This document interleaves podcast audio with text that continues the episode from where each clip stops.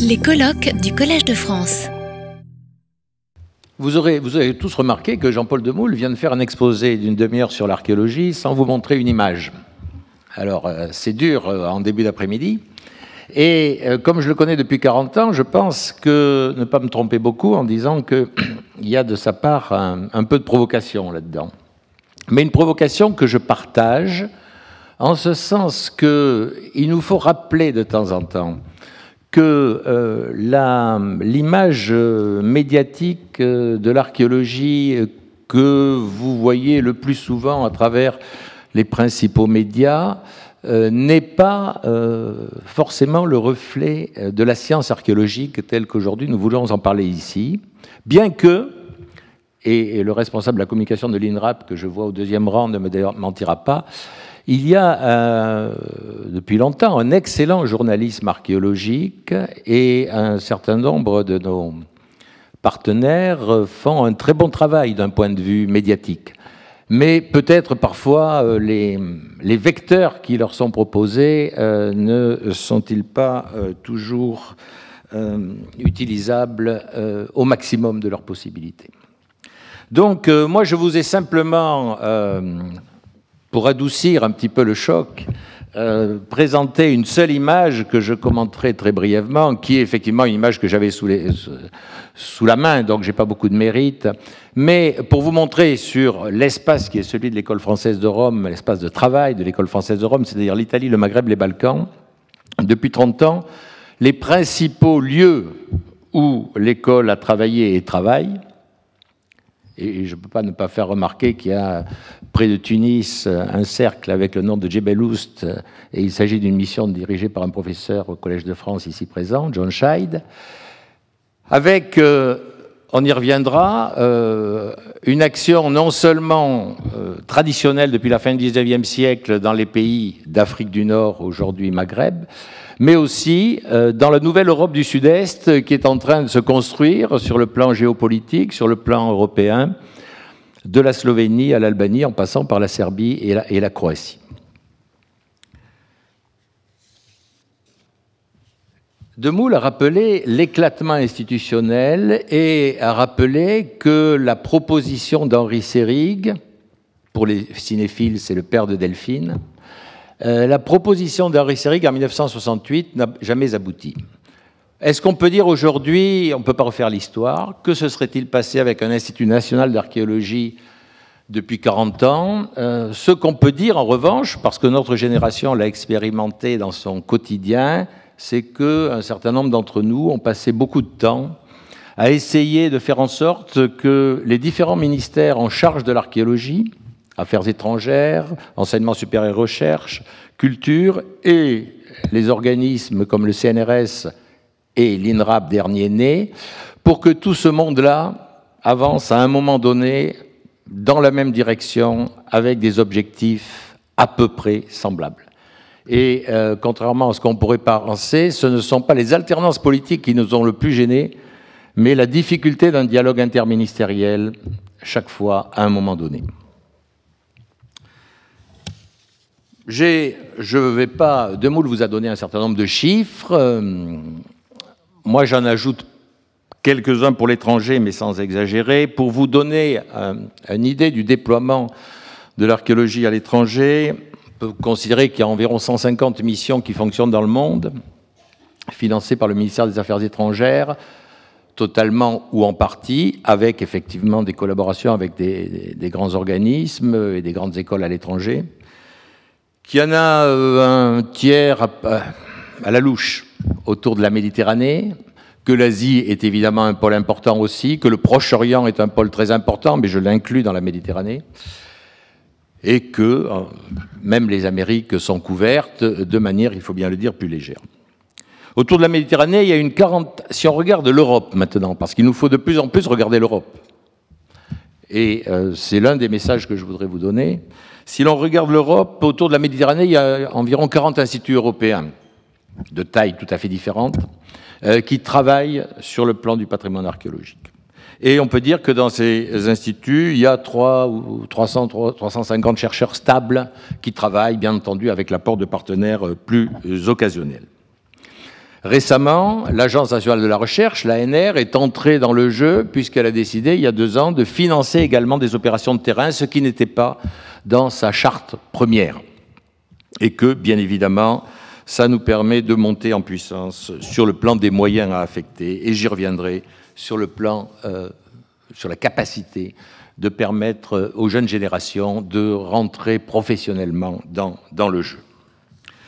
Alors, euh, dans le, temps à disposition, bien entendu, je rappellerai quelques messages schématiques en relation avec ce que Demoule a dit et en complétant par effectivement un regard qui est hors de l'Hexagone.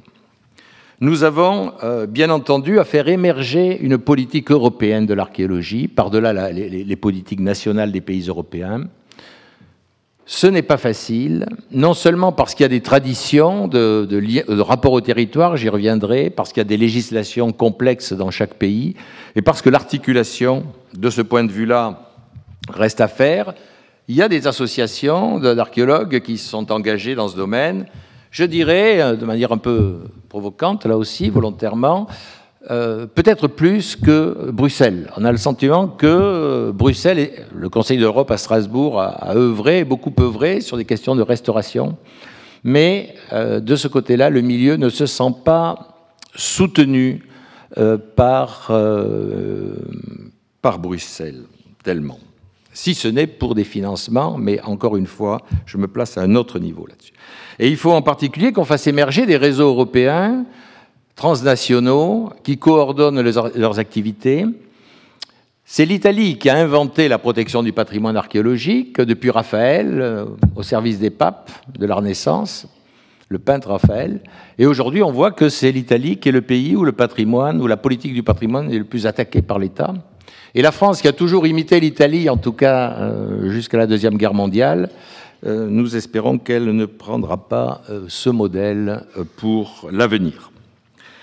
Une autre, euh, une autre évolution extrêmement souhaitable, quand nous parlons du monde extra-européen, c'est euh, d'arriver à une mutation fondamentale pour que les missions que nous envoyons dans ces pays ne soient pas plus des missions nationales, mais des missions plurinationales. Il est complètement absurde de voir que, alors qu'en Europe, nous pouvons travailler avec les Britanniques, les Allemands, les Espagnols, les Italiens, nous traversons la Méditerranée, à, une heure d'avion ou à, deux, heures de deux heures et demie de bateau. Et à ce moment-là, nous nous rangeons tous derrière les drapeaux de nos propres pays. C'est pas une critique ici contre le drapeau, mais contre le fait que nous nous remettons dans un modèle colonial euh, qui a 50 ans d'âge et qui ne fonctionne plus depuis longtemps dans nos rapports intra-européens. Et il faut que nous arrivions à convaincre nos partenaires du Maghreb ou des pays du sud-est européen que il faut avoir des partenariats larges de plusieurs nationalités. Ensuite, nous avons un problème justement d'articulation, non pas entre Demoule et moi, mais entre l'archéologie hexagonale et l'archéologie française à l'étranger. Jean-Paul Demoule est l'un des rares, des trop rares, qui euh, a su être chef de mission à l'étranger et avoir euh, des responsabilités euh, institutionnelles et structurelles en France. Mais très souvent, on considère que c'est un autre métier. Il y a l'archéologue qui travaille en France et il y a l'archéologue qui travaille à l'étranger, comme si, comme si ce n'était pas le même métier et comme si l'expérience internationale n'allait pas être un élément essentiel de la de l'activité professionnelle en France, et comme si euh, ne fouiller qu'à l'étranger ne risquait pas de conduire d'une certaine manière à une certaine marginalisation. Ensuite, une articulation entre des niveaux institutionnels qui sont de plus en plus au cœur des débats de recherche et toutes disciplines confondues, et j'y pensais ce matin en, écoutant les interventions précédentes. Nous avons des institutions, nous avons des missions qui sont des rassemblements d'individus, et puis nous avons des individus chercheurs. Ces trois niveaux, il faut qu'ils arrivent à se coordonner, il y a une tendance actuellement à privilégier les mobilités individuelles, à remettre le chercheur au centre, les parcours individuels. Tout cela est bel et bon, à condition qu'on n'oublie pas les stratégies, qu'on n'oublie pas que la recherche est collective et que les compétences nécessaires pour avancer sur n'importe quel domaine sont aujourd'hui de plus en plus collectives. Certes, ce n'est pas du tout pour brimer l'activité créatrice de chacun d'entre nous. Je crois que chaque chercheur veut avoir sa petites parcelles de création autonome, mais tout ça n'a de sens à long terme que si ça s'inscrit dans des stratégies.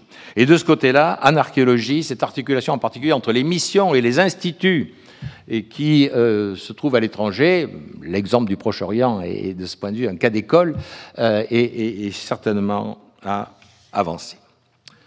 Alors Jean-Paul Demoule vous a un, peu parlé des, territoires. Et moi, je voudrais, euh, je voudrais y passer quelques minutes parce que je crois que là, il y a, vraiment un, nœud pour l'avenir, et qu'on soit dans l'Hexagone, bien évidemment, ou qu'on soit à l'étranger. D'abord, un certain nombre d'entre nous, après avoir hésité pendant longtemps, peut-être certains diront pendant trop longtemps, nous sommes convaincus aujourd'hui, je parle pour moi-même, bien sûr, je n'engage pas de moule sur ce point, je ne sais pas sa position, euh, mais euh, que la bataille, la défense, le travail pour faire émerger une science du patrimoine va de pair avec une approche et un respect du paysage. Il n'y a pas d'un côté le paysage, de l'autre côté du patrimoine, et pour faire vite, je dirais seulement ceci, quel sens cela aurait de protéger un site archéologique, d'investir pour le restaurer au milieu d'un paysage complètement dégradé. Oh, on voit bien que ça n'aurait pas de sens. Donc de ce côté-là, toute la dimension environnementale vient euh, épauler la, dimension euh, protection, valorisation par la recherche du patrimoine. Ensuite, nous avons l'expérience que parfois les décideurs, comme l'on dit, ont quelques naïvetés sur ce que nous nous appelons la carte archéologique. Alors la carte archéologique, que ce soit pour la France, pour l'Italie, pour n'importe quel pays du monde, c'est l'état de nos connaissances sur euh, le patrimoine archéologique de la région concernée. Alors, très souvent, on entendait dire, dans les années 2001-2003, que De Moule a évoqué, quand est-ce qu'on aura une carte archéologique de la France fiable? Euh, sous-entendu, quand on saura qu'il euh, y a euh, de l'archéologie ici ou là, on saura qu'entre les deux, il n'y a pas d'archéologie et donc que les grands travaux peuvent se développer librement, que les communes n'ont pas à se préoccuper, etc. C'est une vision extrêmement naïve, permettez-moi de le dire, très simpliste, pour la bonne raison que qu'est-ce que c'est que l'archéologie?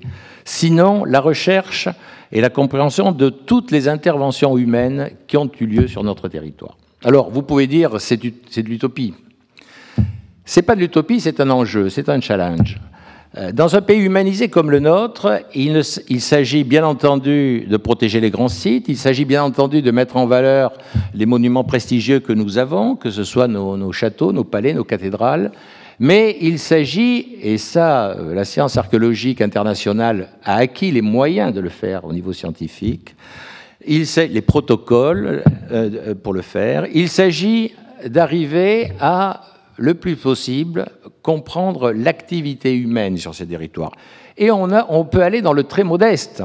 Le creusement ou le comblement d'un fossé, la plantation d'un pommier, pour reprendre l'arbre qui a été au centre de l'attention pendant quelques minutes ce matin, le creusement d'une rigole ou d'un puits, le fossé que quelqu'un a creusé un jour pour y déposer un animal familier euh, après sa mort. Et donc tous ces gestes qui sont des gestes insignifiants peut-être en apparence au niveau historique, d'une certaine manière, ils sont les éléments, les petits chaînons pour, euh, comprendre et reconstruire l'activité humaine, la vie des, des hommes et leurs traces, même très faibles, dans le cours de l'histoire. Alors que ça se fasse par de grands décapages dans le cas de l'archéologie préventive, que ça se fasse à la truelle dans de petits sondages de l'archéologie programmée, cette opposition est trop schématique, hein, c'est pour aller vite que je dis ça, parce que l'archéologie préventive sait aussi parfois utiliser la truelle, et, l'archéologie programmée devrait de temps en temps faire de grands décapages. Eh bien, euh, ce sont des moyens pour arriver à un même objectif. Et je n'ai pas le temps ici d'évoquer les territoires sous-marins. Vous savez qu'un des grands enjeux aujourd'hui, nous en avons les moyens, c'est d'avoir des cartes des épaves. Et la seule chose qui nous bloque pour, je dirais, diffuser les cartes des épaves ou pour accélérer la recherche des, cartes des épaves, c'est que nous avons peur de donner trop d'armes à la recherche clandestine et au démantèlement du patrimoine par les clandestins. Quand nous aurons des services qui pourront protéger suffisamment les espaces maritimes où nous travaillons, nous pourrons donner beaucoup plus de données au grand public qui, légitimement, mériterait de le savoir. Alors, le futur est donc à une archéologie du territoire dans un dialogue avec les collectivités, dans un partenariat en évitant les micro-gestions de territoire. Récemment, un règlement est sorti sur un territoire qui m'est cher, où je travaille, qui est la Sicile. Et euh, nous sommes très inquiets parce qu'à partir du moment où il y a des micro-territoires politiques qui sont gérés et où toutes les interventions d'un député sont faites pour protéger tel ou tel électeur qui a un problème et qui ne veut pas passer par euh, l'application de la loi, on voit bien que là, on est dans le cadre d'un démantèlement de la puissance étatique. Nous avons donc un milieu, et je vais terminer, rassurez-vous, un milieu qui a énormément muté depuis un siècle, le milieu de la, communauté scientifique internationale.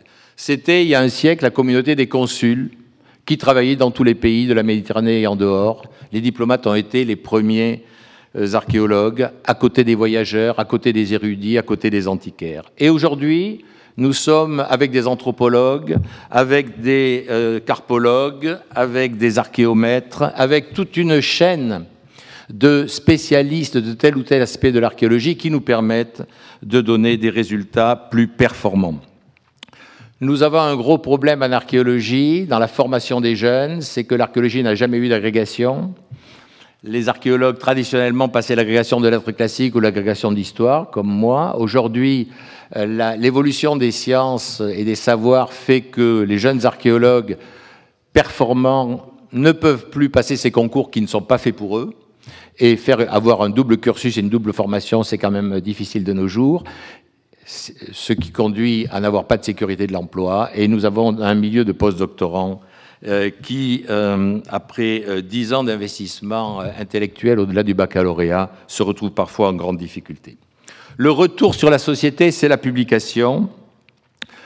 Et là, nous avons un problème aussi particulier parce que la manipulation des données est plus compliquée, si je peux dire, dans cette maison que dans les sciences exactes pour une raison simple, non pas que ce soit plus difficile, mais parce que les données ne se manipulent pas en laboratoire euh, comme l'on veut, elles ne se transportent pas facilement, il faut aller les étudier sur les lieux euh, ou à proximité des lieux de découverte.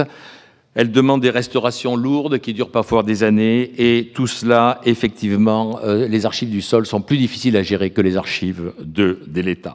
C'est un métier dur aussi. Demoule ne l'a pas dit, mais il le sait bien.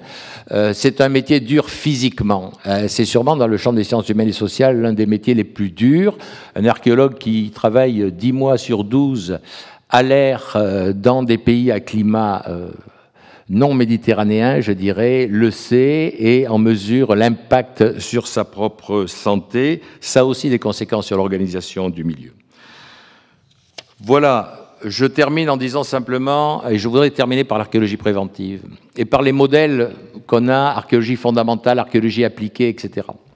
Je dirais que pour nous, le modèle est plutôt, d'abord, on, a fait un grand saut en passant d'une archéologie de sauvetage à une archéologie préventive. L'archéologie de sauvetage, on était derrière les bulldozers, l'archéologie préventive, comme son nom l'indique, on est avant l'intervention, et bien entendu, les résultats sont plus performants. Ensuite, l'archéologie préventive montre que c'est une archéologie qui est déclenchée par un événement extérieur. Vous me direz, la recherche médicale, elle est aussi déclenchée par un événement extérieur, si on peut dire, qui est la maladie, et qui, à partir euh, d'une situation donnée, euh, met en place un certain nombre de questionnements euh, pour résoudre le problème posé. Eh bien, c'est vrai, l'archéologie préventive est une archéologie déclenchée par un événement extérieur, et à partir de là, elle construit un protocole de recherche. Mais seulement à partir de là, c'est ce qui fait, je dirais, son importance et sa force. Il y a une archéologie qui doit être qui doit échapper à cela, bien entendu, qui est une archéologie déclenchée par des questionnements théoriques. Alors, ce n'est pas une archéologie programmée au sens où M. Joliot en parlait ce matin, mais c'est une archéologie qui effectivement euh, répond à des questionnements, euh, aux questionnements les plus actuels de la recherche. Le reste, la découverte sporadique, c'est un épisode, c'est une anecdote.